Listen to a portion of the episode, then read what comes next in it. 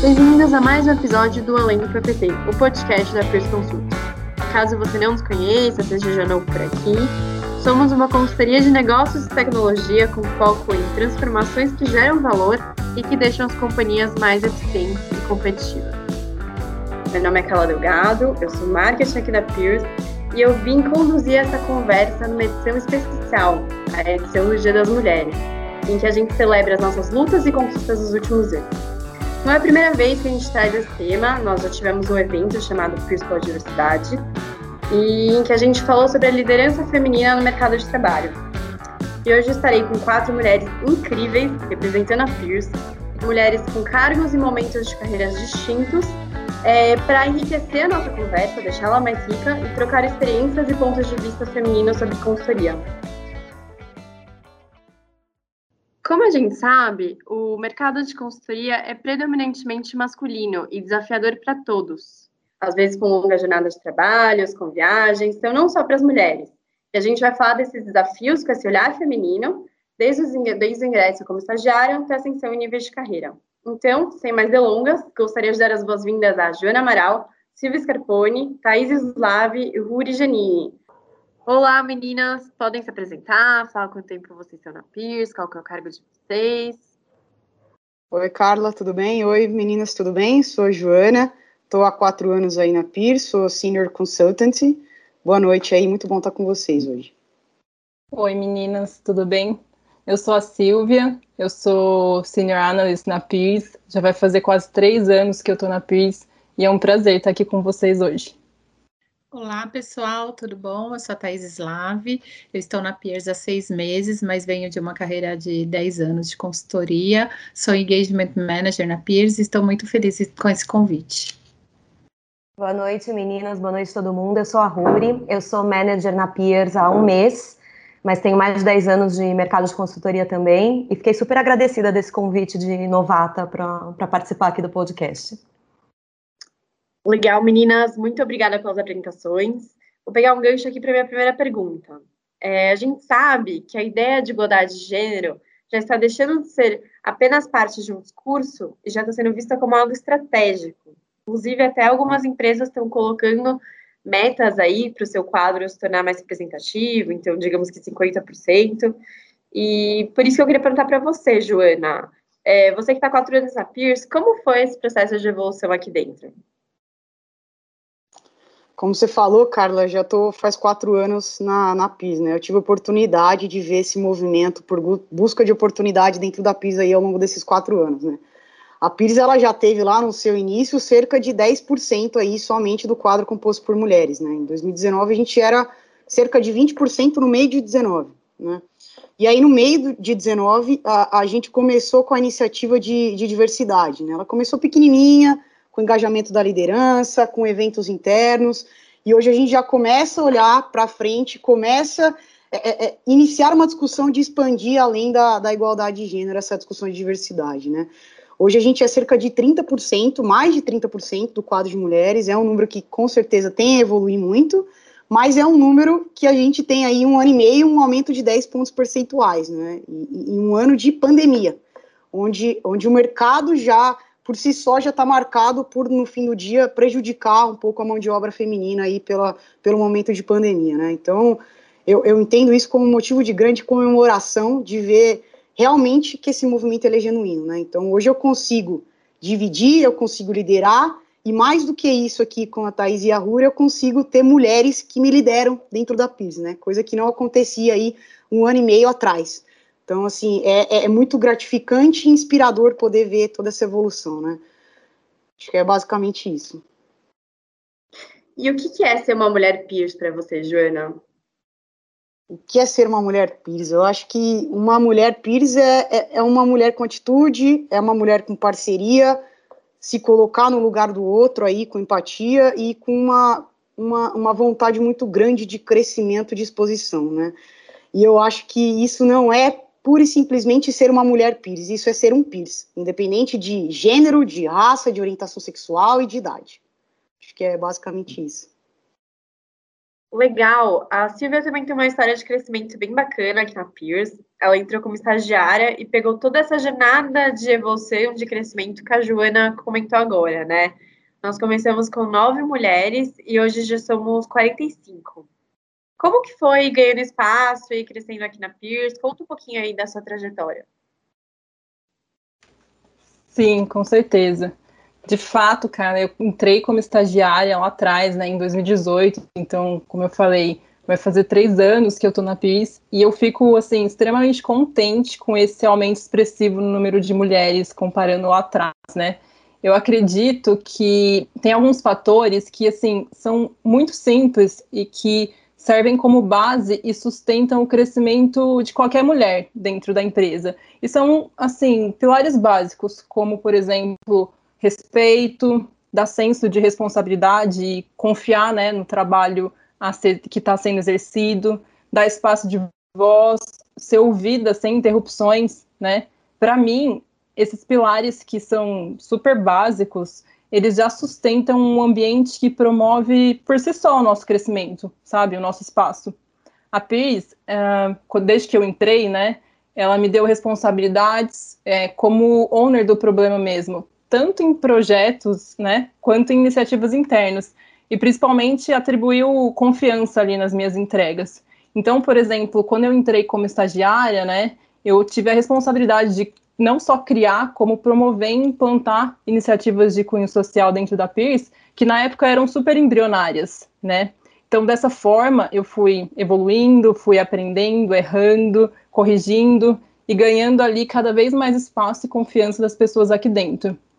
E além disso, nós, né, como mulheres, a gente já passa às vezes por situações, né, às vezes até desconfortáveis nos clientes, e ter dentro de casa, né, dentro da PIS, é, pessoas que te suportem, que te reconhecem, que te incentivam, que têm conscientização de que diversidade não é trivial e de que existe, né, um gap para ser endereçado, para mim isso faz total diferença. Com certeza faz toda a diferença se você está certíssima. E, enfim, já trouxemos aqui um pouco da evolução da Pierce, é, a Silvia trouxe um pouco de como ela buscou se desenvolver, né? E agora, olhando de uma forma mais ampla, Thaís, você que trabalhou em outras áreas antes, como que você vê a presença e o papel da mulher no mercado de consultoria? O papel vem mudando? Como que é? Eu acho que, em geral, as empresas elas vêm olhando mais para esse tema. A gente ainda, a mulher vem cavando pouco a pouco, assim, o seu espaço. Ainda estamos longe de estar no, no do jeito ideal, quando a gente olha proporcionalmente, falando principalmente de consultoria, nós temos poucas mulheres ainda em cargos de sócias e diretoras, mas já temos mulheres nesses cargos. Isso eu acho que é muito importante. E eu acho que uma grande vitória também é que quando a gente olha para as camadas de entrada, nas, nos níveis de entrada na carreira, essa diferença já está bem menor, está quase é, 50% de homens e 50% de mulheres. Então, assim, eu entendo que nós estamos no caminho certo, ainda temos uma longa caminhada, né? Mas, assim, está acontecendo, esse movimento está acontecendo, as empresas estão olhando para isso, e o mais importante, é, falando das consultorias, é que elas estão preocupadas, as consultorias em geral estão preocupadas com isso, com movimentos que fortaleçam e empoderem as mulheres. Eu acho que isso é uma grande vitória. E a gente vai fazer o possível para chegar lá, né, Ruri? Sim, Thais, eu acho que sim. Eu acho que a gente vê esse movimento de mulheres em cargos de liderança. Eu acho bacana quando a gente vê que nessa, no nível de entrada já está mais igual. Eu acho que agora a gente tem que ter o cuidado de pensar por que, que as mulheres saem para que elas não saiam, para que elas permaneçam, para que elas cresçam, para que, que esse gap fique menor e a gente entender né, os modelos femininos e os masculinos e, e deixar essa igualdade acompanhar o, o crescimento profissional. Muito legal, Ruri. A minha próxima pergunta vai para você mesmo. A gente sabe, cada mulher busca seu modo de conquistar esse respeito, essa igualdade que você comentou agora. É, eu queria entender qual que é a sua percepção de como é ser líder no mercado de consultoria e quais as dicas que você pode deixar para as outras mulheres que desejam entrar nesse mercado e que têm receio, é, ficam com medo, enfim, de se sentir é, algum preconceito ou, ou, não ser, não ter um tratamento igualitário?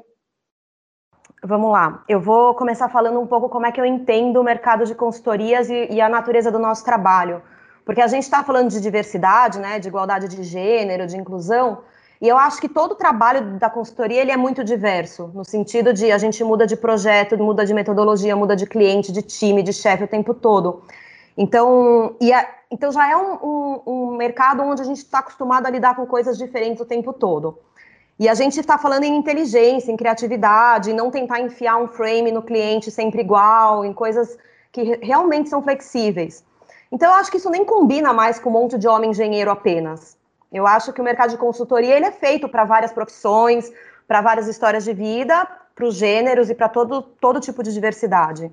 Então, quando você me pergunta uma dica, eu acho que é a gente entrar no mercado de consultoria sabendo que é justamente a diversidade que contribui que a gente vai lidar com situações muito diversas e que é muito interessante que as pessoas tenham histórias diferentes e que lidem com as coisas diferentes. Então, é isso que eu tenho para dizer para as mulheres. Se a gente tem mais dificuldade porque tem filho, tem mais pratinho, tem cuidado com a casa, faz parte. Acho que precisa disso dentro desse trabalho, justamente para a gente conseguir abraçar tudo dentro dos projetos também. Eu que vim de outro background, eu senti exatamente isso, né? Trabalho com marketing, nunca tinha vivenciado consultoria, então, para mim, também foi um choque aí de, de entender como que como vocês precisam ser adaptáveis e como esse perfil, esses diferentes perfis realmente ajuda, né? Tá aqui para agregar e não para, enfim, atrapalhar. E, e, é, e é isso. Agora eu vou trazer um outro assunto relativamente polêmico, né? Pensando nesses desafios, uma pergunta que sempre surge é: o que fazer com os filhos? né? A gente entende que essa pergunta não é exclusividade das mulheres, não deve ser direcionada só para elas, os homens têm sim o seu a sua responsabilidade, mas a gente tem um processo de crescimento, né? E as mulheres ainda são as grandes pessoas que precisam se desdobrar para fazer as mil e uma utilidades, né?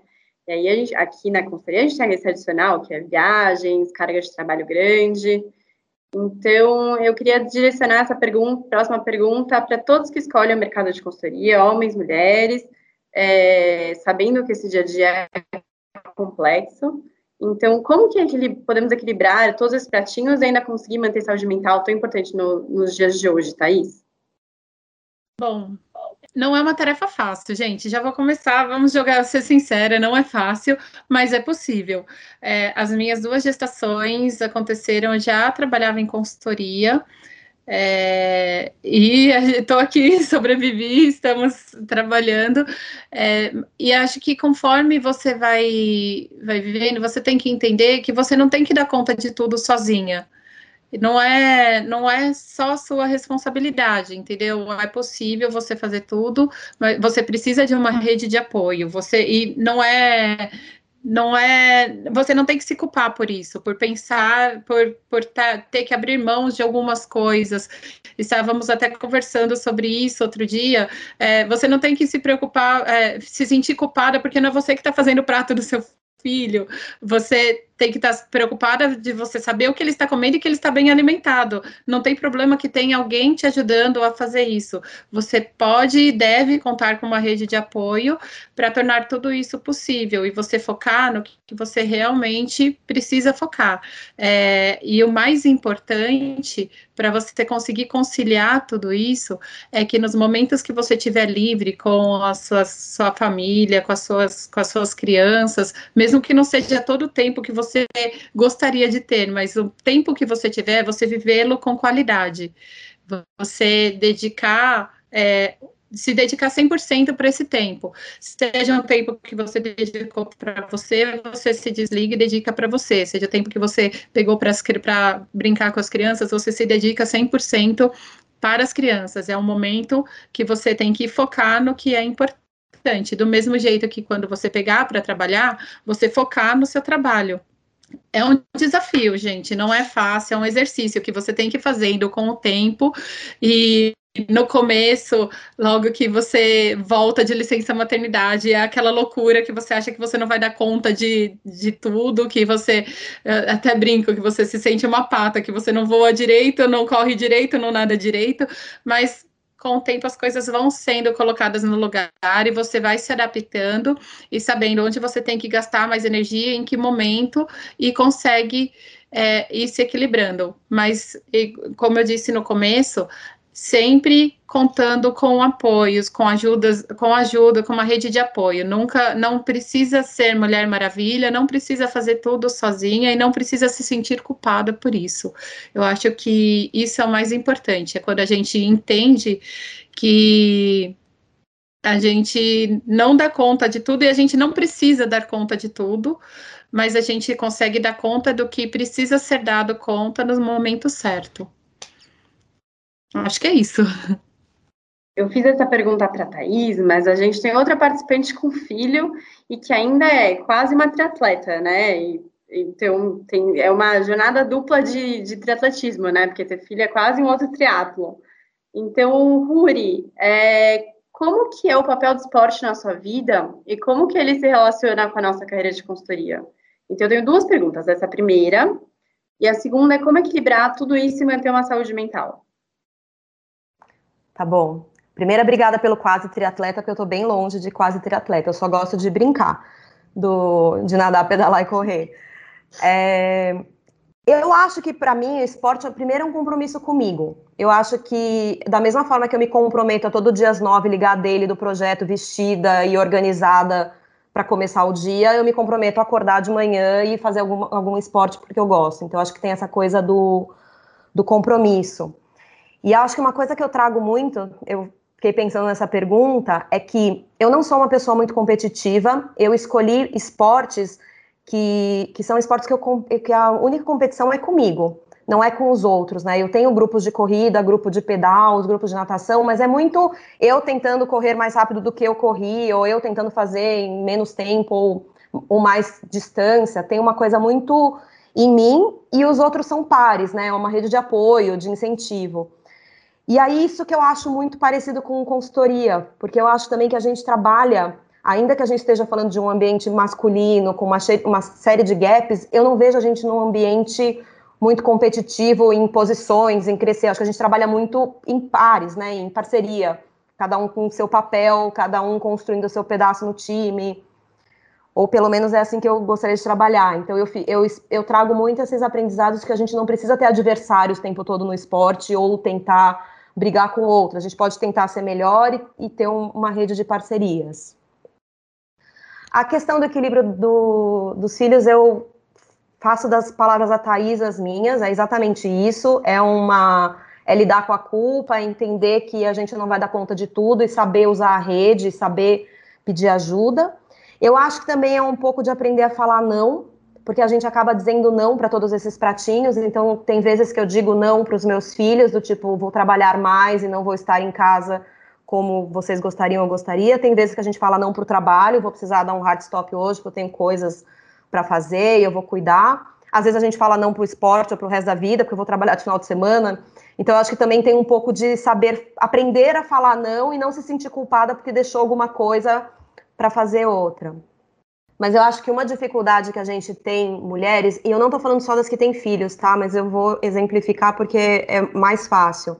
É que, em geral, a gente fica com uma parcela maior do cuidado dos filhos quando a gente divide com os nossos parceiros em casa.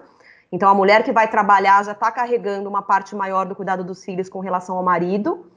E a gente tem uma série de pares e chefes homens que também estão com uma parcela menor com o cuidado dos filhos, então também não é igual. Então a gente não, o, o, é muito desigual dentro de casa, mas é muito desigual também no trabalho, porque é a natureza, né? É a natureza de como a gente montou a sociedade.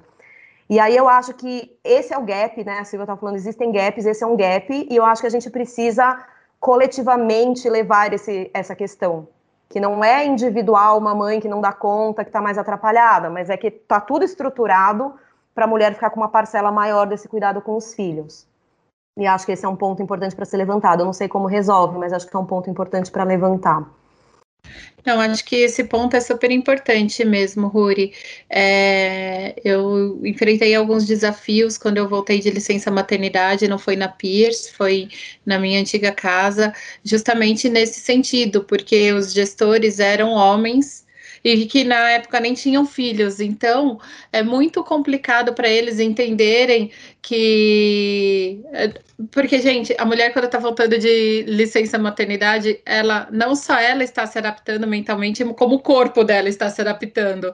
Então, é para os homens, eu entendo, é muito difícil para eles entenderem que você está lá também, está vazando leite, que tá, coisas assim que nunca passaram, nunca passam na cabeça de um homem, a não ser que eles vivenciem bem de perto todo o, o pós-parto da, das esposas. E quando você é, lida com homens que não têm filhos e que não não passaram por essa realidade, é muito difícil para eles também. Então, é, é, o que a Ruri falou, é algo que a sociedade foi estruturada assim, e é uma luta diária, né? É um exercício diário que tem que, que vem sendo feito para que é, todos se adaptem a, a essa nova realidade, do jeito que tem que ser, né? Essas novas conquistas.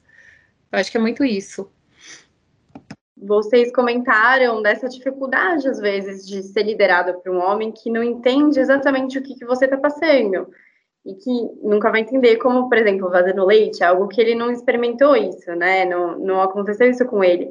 Vocês já tiveram que, em algum momento, quebrar estereótipos, paradigmas ali de do que é ser mulher, enfim, no trabalho? Como que foi essa, essa relação de vocês, assim, no dia a dia? É, é assim, eu acho que eu já vivi essa situação muitas vezes, mas obviamente nem sempre foi fácil deixar isso claro. Porque, enfim, cliente, chefe, são sempre relações mais difíceis da gente pontuar algumas coisas. É, mas eu acho que ao longo do tempo eu fui me dando mais espaço para justamente colocar essas questões, as questões que estavam me incomodando, não só de filhos, mas às vezes de uma brincadeira machista que não teve graça, de que não foi legal. Eu tenho a sensação que os homens nunca vão entender as mulheres. É, tem uma, tem uma diferença e a gente tem que tem, entender que a gente está numa outra realidade. Eu acho que é essa, eu acho que é essa diferença do, de um homem no mercado de trabalho para tentar compreender totalmente uma mulher.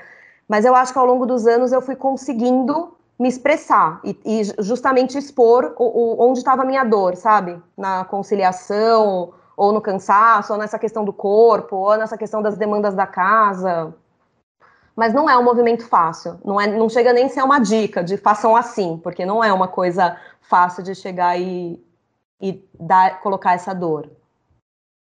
Eu acho eu que acho... envolve muita. Desculpa, Jo. Eu acho que envolve muita também autoconhecimento e maturidade, né, Ruri? Você ganhando confiança, você sabendo realmente o que te incomodou e sabendo como se posicionar, né? Um exercício também, né? Que a gente tem que fazer, né?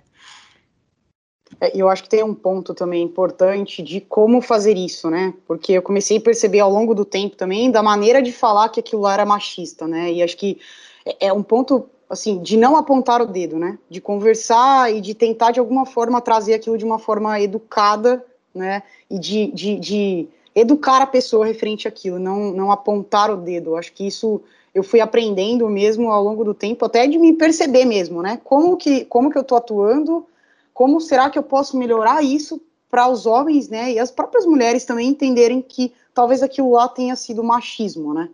Acho que é, acho que é, é, bem importante a gente sentir um pouco isso também ao longo do, do tempo. Sim, com, certeza. Ainda puxando o gancho, Joana, eu que vim, né, de fiz engenharia mecânica, então eu vim de um ambiente bem masculino.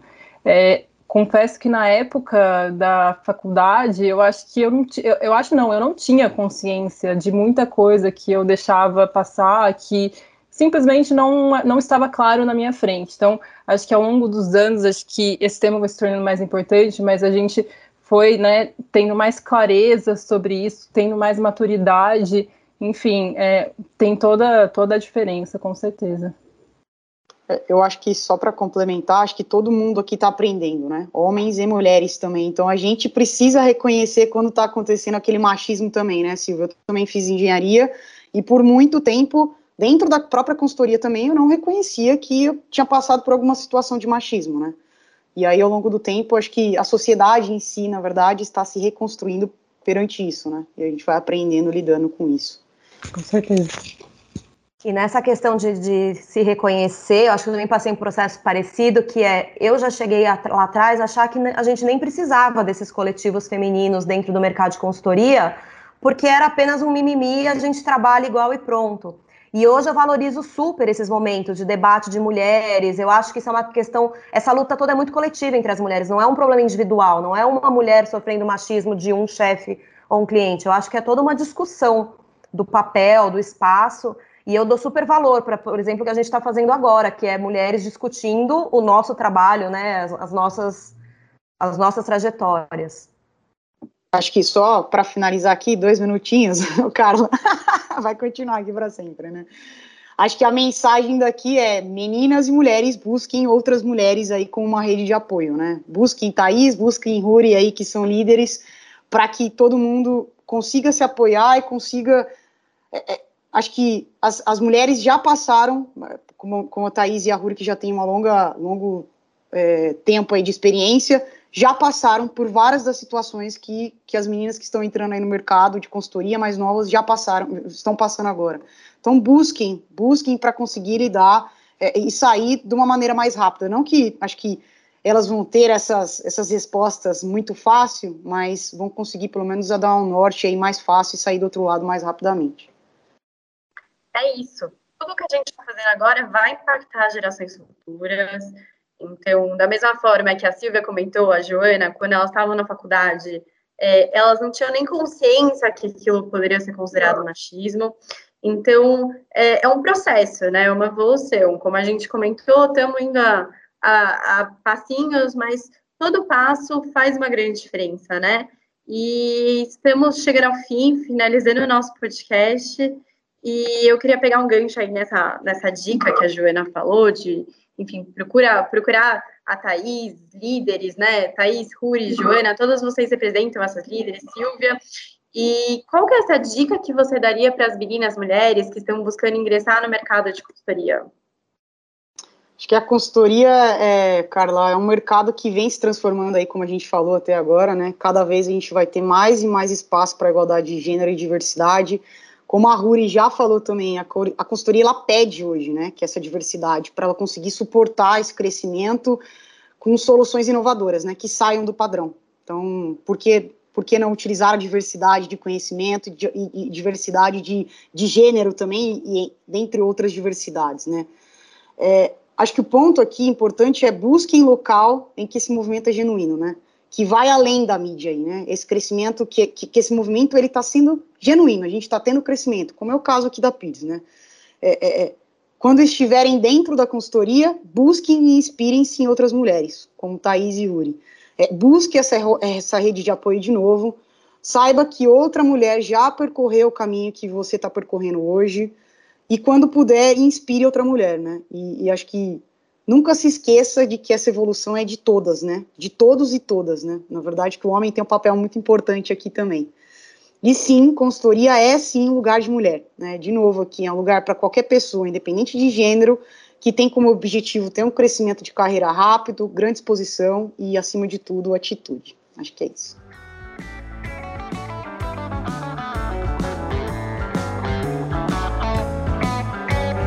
Chegamos aqui no finzinho desse podcast e para aqueles que já ouviram a gente, sabem que tem um quadro que chama de Papo Ganso, em que a gente costuma é, falar um tema um pouco mais contraído, é, seja a ver com o que a gente está falando ou não. O de hoje tem a ver.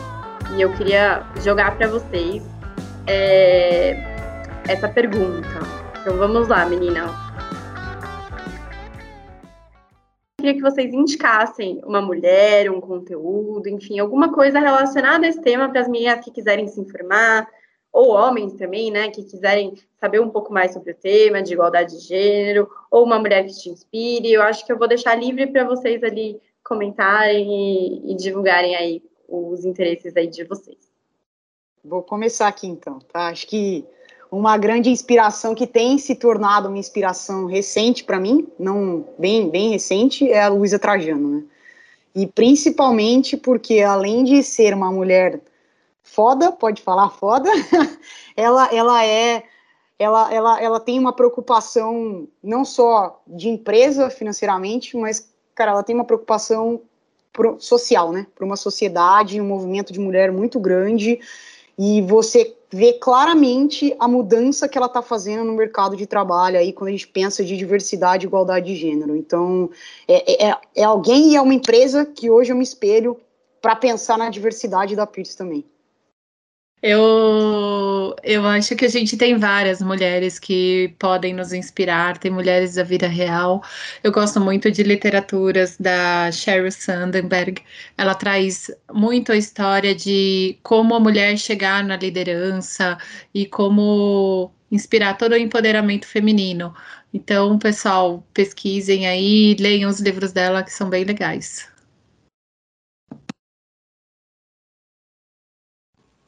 Bom, a minha indicação de hoje vai para um livro, tá? Que eu, que eu acho bem interessante. Chama The Confidence Code: The Science and Art of Self-Assurance, que é da Carrie Kay. É um livro que ele aborda o tema de confiança comparando homens e mulheres, né? Particularmente no, no workplace. Então, é um, é um livro que traz bastante reflexão é, sobre, esse, sobre esse confidence gap que existe e é bem interessante. Então fica essa indicação para vocês.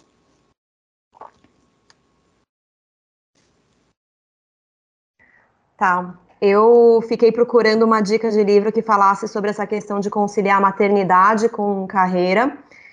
E a minha e o que eu gostaria de recomendar é o livro da Manuela Dávila, Revolução Laura, que é um livro que ela conta a campanha presidencial com uma filha de dois anos amamentando.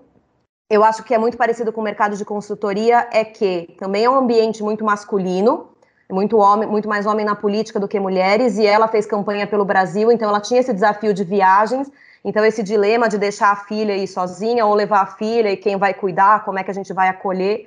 E eu acho isso tudo muito sensível, esse acolhimento da maternidade dentro de uma carreira muito masculina, né? De um, de todo um ambiente muito masculino. Então essa é a minha dica da, dessa questão maternidade e carreira.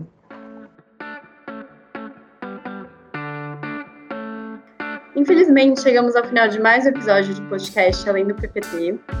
E eu gostaria de, primeiramente, dizer que eu sou muito honrada de estar aqui, é, representando muitas mulheres de muitas consultorias, de, de todo esse mercado, de todas as empresas, enfim, para trazer esse assunto, um assunto que é, não era falado no passado, falamos hoje e trouxemos, enfim, tantos insights positivos. Então, eu queria agradecer por toda a sua participação, por tudo que falaram. Então, muito obrigada, meninas, Joana, Thaís, Yuri e Silvia.